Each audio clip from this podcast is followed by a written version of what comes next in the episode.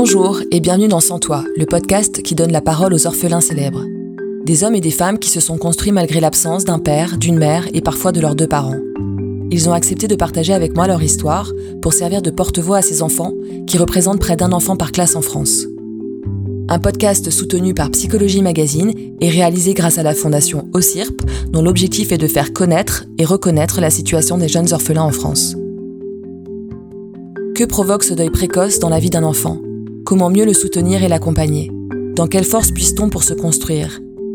Je suis Sarah Dumont, fondatrice de Happy End, le site qui invite à vivre en paix avec la mort, et c'est pour lever le tabou sur les orphelins que je rencontre aujourd'hui Hervé Temim, avocat pénaliste.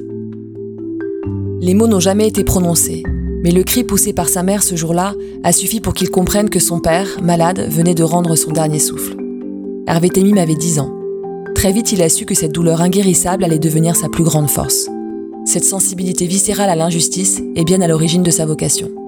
Le ténor du barreau a accepté de revenir avec moi sur cet épisode douloureux de sa vie.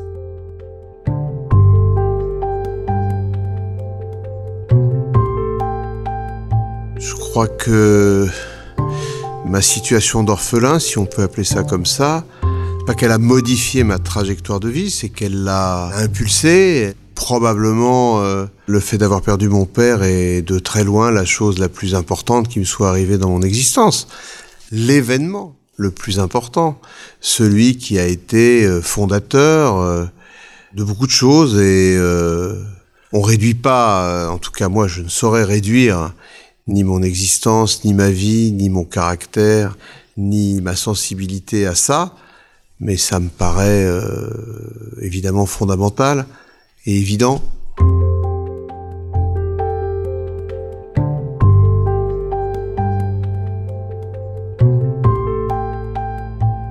Moi, je crois que j'avais un mauvais âge. Enfin, du moins, c'est ce que j'ai toujours entendu dire. Et c'est ce que j'ai compris. J'avais 10 ans. J'étais l'aîné de deux enfants. Mon frère avait 6 ans. Il en a beaucoup moins souffert sur le moment. Ça ne veut pas dire qu'il a été moins marqué. Et à 10 ans, j'étais en plus particulièrement mûr, parce que c'était d'abord, euh, je crois, ma, mon caractère. Et ensuite, j'avais vécu euh, la maladie de mon père, de loin, mais en étant très conscient de celle-ci. Donc j'avais une sensibilité euh, particulière à l'injustice. Et je crois même, d'après ma mère et d'après ma grand-mère, que je l'avais avant même la maladie de mon père. Donc quand il vous arrive ça, que le parent disparaît très jeune, vous avez nécessairement une conscience très aiguisée de l'injustice. Vous en souffrez, mais surtout vous êtes conscient du fait que l'injustice est à la croisée des chemins. Et donc je pense que cette particulière euh, sensibilité à l'injustice est probablement à la base de ma vocation d'avocat. Et de toutes les manières, euh, à l'époque hein, où j'ai choisi de faire un métier, si je n'avais pas été avocat, je n'aurais pu être probablement que médecin. Mais comme euh, mon père, qui était lui-même médecin, était mort d'un cancer, aujourd'hui guérissable à 100%, quel que soit le moment où il est pris, je n'aurais voulu être que cancérologue. Et je crois qu'à tort, à l'époque, euh, j'imaginais que je n'aurais peut-être pas la force mentale suffisante pour me confronter à la mort euh, en permanence.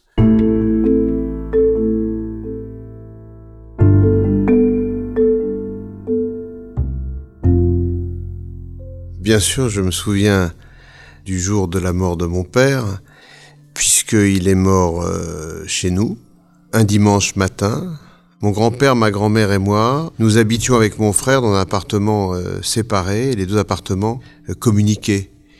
Et mon père et ma mère avaient une chambre qui était à l'autre bout de, ce deuxième appartement. Je connaissais pas euh, l'état exact de mon père, mais j'ai compris la mort de mon père par le, le cri de ma mère, qui probablement en se réveillant, euh, avait compris. Voilà, je, je ne l'ai jamais oublié.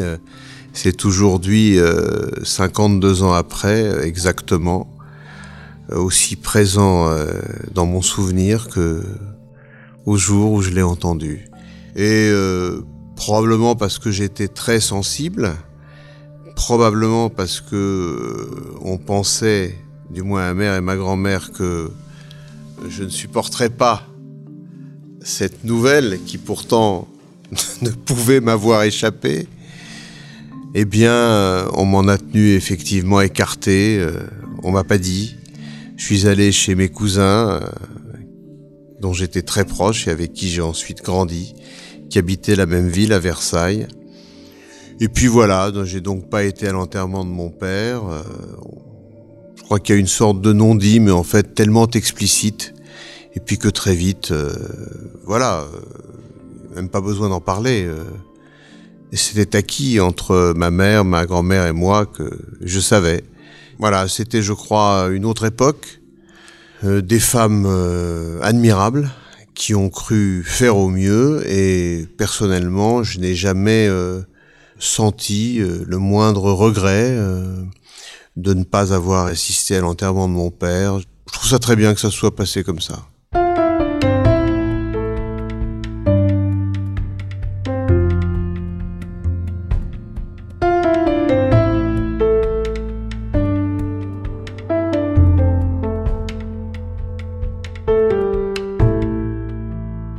Je me souviens pas du jour où je suis retourné à l'école, je pense que c'est le lendemain. Mais ce que je sais, c'est que moi-même, qui savais que mon père était mort, à qui on l'avait pas dit, je l'ai pas dit aux autres qu'il était mort. Pour une raison toute simple, c'est parce que je n'aurais échangé mon destin contre aucun autre. J'aimais mon père plus que tout, et je ne voulais pas ressentir euh, l'ombre d'une compassion de la part de quiconque et au fond de moi, j'avais même une forme de, violence, euh, dans le meilleur sens du terme, de sentiment violent, qui consistait à leur dire euh, T'inquiète pas pour moi. Le regard sur moi euh, a évidemment dû changer. C'est bien ça que je ne voulais pas. En fait, c'était probablement idiot, hein, parce que évidemment que tout le monde devait le savoir et que probablement que mes parents qui ne m'avaient pas dit qu'il était mort l'avaient dit à mes professeurs ou aux proviseurs j'ai pas voulu qu'il change, donc je l'ai peut-être pas vu changer. Il a dû changer, mais là encore, ce qui compte, c'est pas la vérité de ce qu'on vit, c'est la façon dont on ressent ce qu'on vit.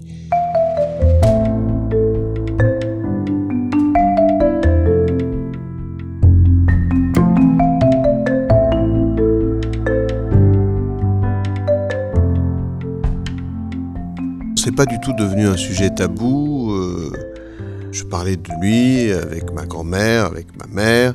Et puis, euh, si vous voulez, euh, au-delà du fait que j'en parlais avec ma mère, c'était quelqu'un d'omniprésent dans notre existence et en tout cas dans la mienne. Mais ce qui m'a sauvé, euh, c'est que d'abord, voilà, j'ai entendu un cri. Et quand j'ai entendu ce cri, j'ai compris évidemment, et j'ai ressenti pour moi, c'est évidemment grotesque, hein, il y a bien pire, une injustice maximale pour mon père et pour moi une douleur qui n'est pas guérissable, mais une force immense. J'ai su à l'instant où ça s'est produit que ce serait ma plus grande force. Et ça l'a été, euh, dans un mélange de grande souffrance et de grande force, de désespoir et d'immense gaieté, d'optimisme et de foi en mon avenir. Et puis euh, une espèce de vie euh, mêlée de rire et de larmes avec une grand-mère qui était un personnage euh, hors norme, qui était à la fois toute la nostalgie possible et toute la gaieté du monde. Donc je crois que ce qui m'a sauvé, c'est trois choses, je dirais. D'abord, cette espèce de force insoupçonnable qu'un enfant de 10 ans peut avoir en lui, de se dire, malgré l'injustice, malgré la souffrance, j'en ferai ma plus grande force.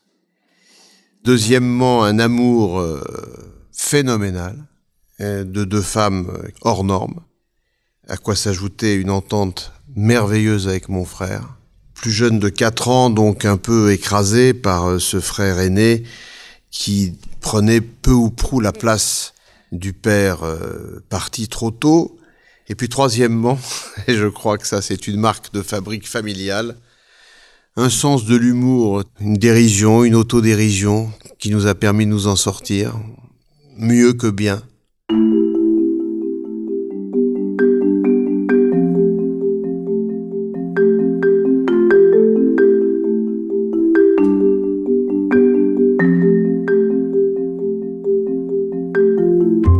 Le fait d'avoir perdu mon père a fait en sorte que j'ai cru en rien immédiatement. Vous voyez, à une échelle minuscule, avec un raisonnement enfantin, le bon Dieu, il fallait pas me la faire à moi. Parce que, aussi bêtement que ça, hein, je, et j'ai pas changé d'avis, mais moi j'ai pensé dans ma petite vie d'un gamin de 10 ans que s'il existait, mon père serait pas mort dans ces conditions. C'est ridicule, hein Je suis bien conscient que pour toute personne ayant la foi, c'est quelque chose qui est proche de la bêtise la plus abyssale, mais c'est ce que j'ai ressenti. Et ça, vous le maîtrisez pas. Aucun rituel, mais même pire, j'ai attendu 40 ans après sa mort pour pouvoir avoir une photo de mon père. Et alors que j'ai une mémoire des chiffres qui est euh, presque anormale, j'ai attendu 40 ans aussi pour mémoriser la date de sa mort. Donc je n'allais pas sur sa tombe, j'y suis allé très peu souvent dans ma vie. Encore aujourd'hui, hein, c'est effrayant le nombre de fois auxquelles je peux penser à mon père. Hein. Cette disparition qui a 52 ans, pour moi, c'est comme si elle avait lieu hier. Hein. Donc c'est vous dire si j'ai progressé. Mais en même temps, euh, j'ai pas besoin d'aller sur sa tombe. Je suis pas comme ça. Voilà. J'ai pas d'album photo. Je peux pas vous dire. J'ai même pas de photos de ma mère et de mon père ensemble. Ah non, je suis pas complètement euh, indemne. Hein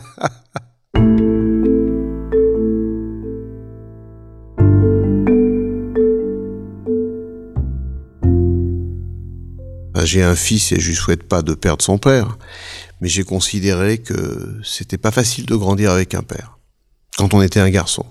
J'ai pas eu cette idée en devenant père. J'ai éprouvé à la fois la difficulté de ne pas avoir de père, mais quand vous avez la chance, ne l'ayant pas, d'avoir une image forte de votre père, c'est pas comme si vous étiez largué sans amarre.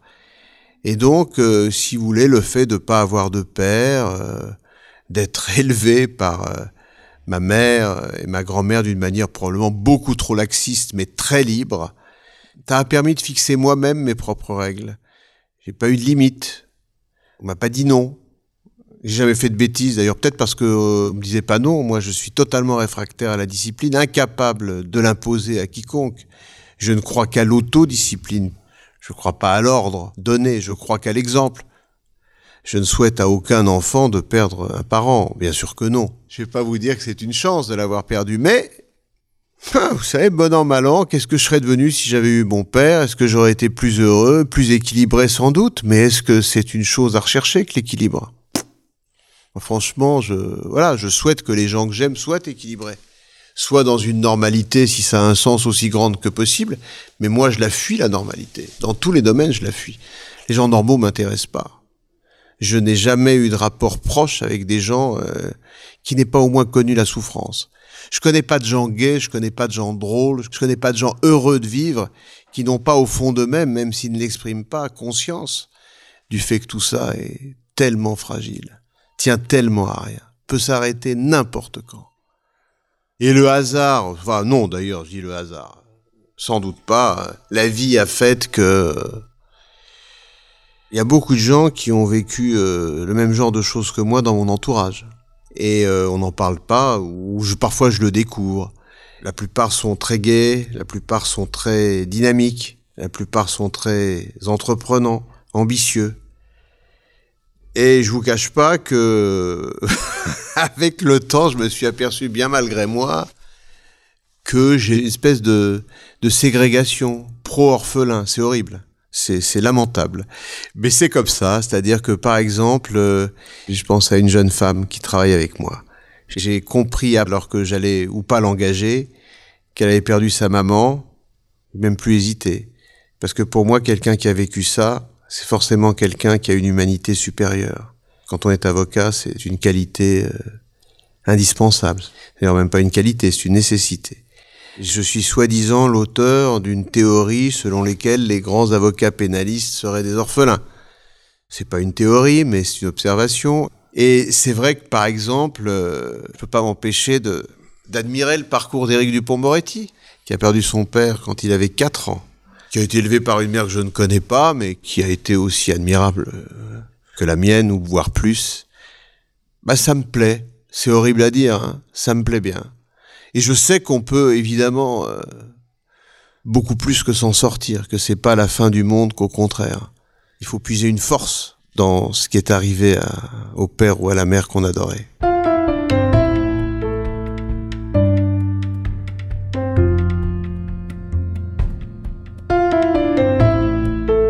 ce qui a changé beaucoup, c'est que l'éducation que j'ai reçue, c'était une éducation exclusivement prodiguée par des femmes. J'ai compris ça très tard. Quand je dis très tard, c'est la raison pour laquelle j'avoue que j'ai un amour et une admiration immodérée euh, pour les femmes. Je, suis généralement, est-ce que ça a un sens On n'est pas pour ou contre, mais je suis généralement et spontanément toujours du côté des femmes. Et d'une naïveté qui dépasse absolument tout, puisque j'ai été adoré au-delà du raisonnable. Hein. Donc je suis capable, mais d'une bêtise à l'égard des femmes que vous n'imaginez même pas. Et pas seulement dans ma vie amoureuse. Euh, voilà, je suis d'une grande sévérité dans mes jugements à l'égard des hommes, probablement parce que j'avais une image de mon père euh, si forte. Hein, vous perdez un père que vous vénériez, puis disparaît à 37 ans, vous en faites un dieu, même si bien sûr je sais que l'image que j'ai de lui n'est pas ce qu'il était. Donc euh, forcément par rapport à ça, euh, un jugement plein d'ironie et de dérision à l'égard de la plupart des hommes, ce qui ne veut pas dire que je n'en admire aucun. J'ai pas joué le rôle de soutien du tout pour le parent restant. Je pense même que j'ai vécu plutôt en opposition. Ma mère était très très jeune. Hein. Quand mon père est mort, ma mère n'avait pas 30 ans, elle avait jamais travaillé, euh, elle avait jamais fait un chèque de sa vie, elle était une femme très protégée. Euh, probablement, au fond de moi, je pouvais pas imaginer que quelqu'un puisse prendre la place de mon père. Donc j'ai eu des rapports plutôt conflictuels avec elle pas terriblement conflictuel, mais j'étais pas un enfant facile avec ma mère. Et euh, ma mère s'est remariée euh, avec un homme euh, absolument irréprochable, mais avec lequel je n'ai eu que des rapports très lointains. Pas eu de crise d'adolescence, pas eu de, de dérive quelconque en grandissant, non. Mais j'avais un caractère qui était pas facile. C'est-à-dire, je pense que j'étais un, et d'ailleurs, je le suis resté. Je pense que j'étais un souci constant pour ma mère, mais souci dans le meilleur sens du terme, vous savez, c'est-à-dire que je pense avoir été pour ma mère, mon frère aussi, quelqu'un de plus important qu'elle-même.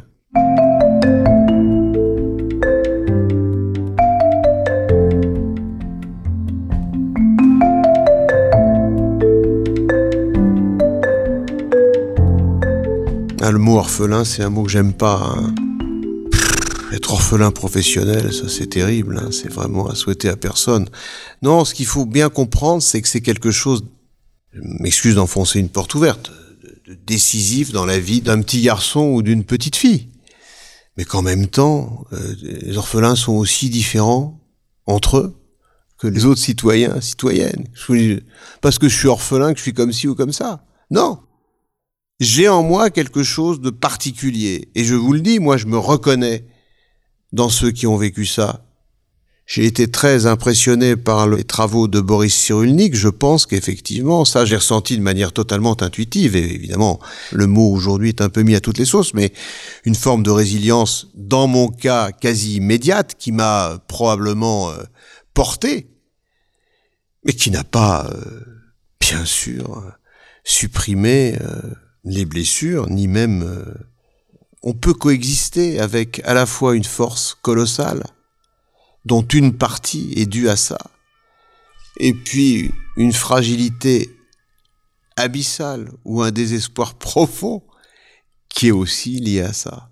Mais j'ai un tel goût pour euh, l'humour sous toutes ses formes que je ne crois pas qu'on puisse jouir de la vie si on n'a pas profondément conscience du désespoir qui peut nous habiter demain. Je crois pas. Je n'imagine pas la gaieté réelle sans cette conscience profonde et innée. Sinon, c'est pas de la gaieté, ça n'est pas cette jubilation, c'est simplement de la légèreté. Et moi, j'aime pas la légèreté. Je crois que ça vous donne une force et puis ça, ça vous donne aussi souvent un charme parce que ça nourrit les contradictions qui sont inhérentes à la vie et à la personnalité de chaque femme ou de chaque homme.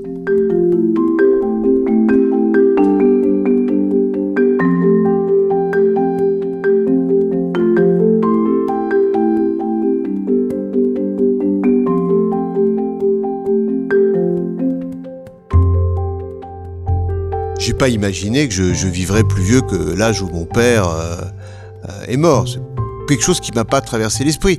Et finalement, c'est merveilleux, parce que quelle légèreté, pour le coup, euh, ça vous donne. Quelle gaieté ça vous donne de savoir que de toute façon les choses vont pas durer très longtemps. J'ai fait tout à toute vitesse, j'étais assez peu soucieux finalement. Euh, fait de réaliser que vous dépassez ce cap, et puis que vous le dépassez encore un peu plus. Oh zut, les choses commencent à devenir sérieuses. Ce que je ne veux pas ce qui pour moi est le comble de l'injustice, c'est pas ce qui m'est arrivé. C'est pas de perdre son père ou sa mère, c'est de perdre un enfant. J'ai très conscience du fait que l'injustice que j'ai subie, elle est très relative et qu'il y a beaucoup plus grave, beaucoup plus dur que ce que j'ai vécu. J'ai pas perdu d'enfant et je ne veux jamais que ça m'arrive. Je n'ai pas subi des, des traitements épouvantables. J'ai pas été abusé. J'ai pas été abandonné. J'ai pas été violenté j'ai pas été détruit. Voilà, j'aimerais euh, rester en vie au moins aussi longtemps que ma mère. Et j'aimerais qu'elle vive très très vieille. Elle a 80 ans, ce qui est très jeune pour la maman d'un jeune orphelin de 62 ans. Ma mère m'a eu très jeune, c'est pour ça, dit-elle, que son fils est si réussi. Vous savez ce qu'est une mère juive. Et donc, euh, ma mère se porte comme un charme, et moi aussi. Donc j'espère qu'on va vivre très vieux tous les deux, mais moi un petit peu plus qu'elle pour qu'elle n'ait pas à connaître ça.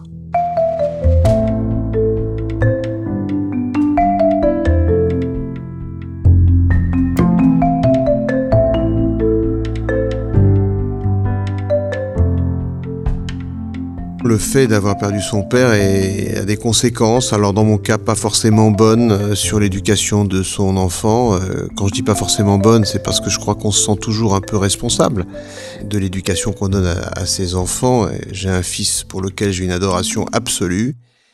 Je pense que euh, elle est réciproque, mais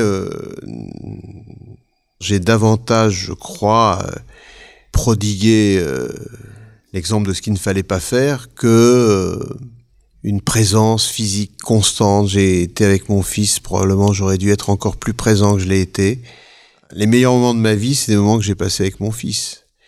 Et, ça continue euh, à être des moments précieux. Vous savez, euh, mon rêve, ça aurait été d'aller à Roland Garros avec mon père, parce qu'il aimait le tennis. Ça peut paraître rien, hein, mais d'être allé à Roland Garros avec mon fils, quand il avait l'âge que j'avais quand j'ai perdu mon père, d'avoir suivi la Coupe du Monde en 98, il avait 11 ans, c'était presque une forme de revanche pour moi.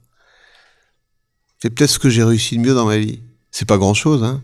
J'ai réussi à avoir des tickets pour, pour la Coupe du Monde de 98. Et j'ai même pas regardé la Coupe du Monde. J'ai regardé mon fils regarder la Coupe du Monde.